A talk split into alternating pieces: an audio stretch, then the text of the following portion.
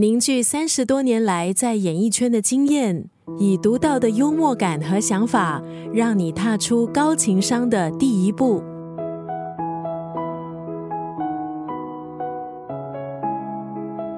他说话总是温柔、包容、冷静，能充分表达自己的想法，又可以让人觉得暖心，不失面子。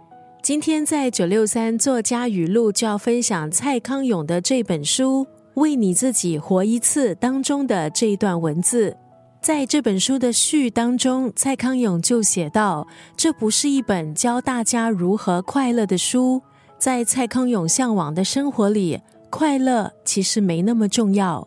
虽然快乐很讨喜，但是他认为快乐不及平静来的重要。如何才能获得平静？你必须先明白自己，明白这个世界。”所以他建议读者常常跟自己抬杠，跟世界抬杠，因为死命抬杠之后的明白，才是真正的明白。让自己成为一个明白的人，是过瘾，也是非常值得的一件事。有些人可能认为讨人喜欢是情商非常高的一种境界。可是很遗憾的，如果讨人喜欢的过程中彻底失去了自己，那其实是情商最糟糕的状况。情商的出发和归宿都必须是自己，不然情商就变得没有意义。明白自己，舒服做自己，其实是追求情商的最重要原因。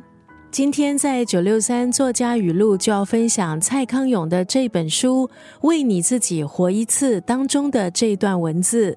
大家比较爱问我做错了什么，其实比较值得问的是我做对了什么。到目前为止，你为了别人放弃多少自己？明白自己，尝试理解别人，提高情商，改变的不只是人际关系。更可能改变一个人的命运。大家比较爱问我做错了什么，其实比较值得问的是我做对了什么。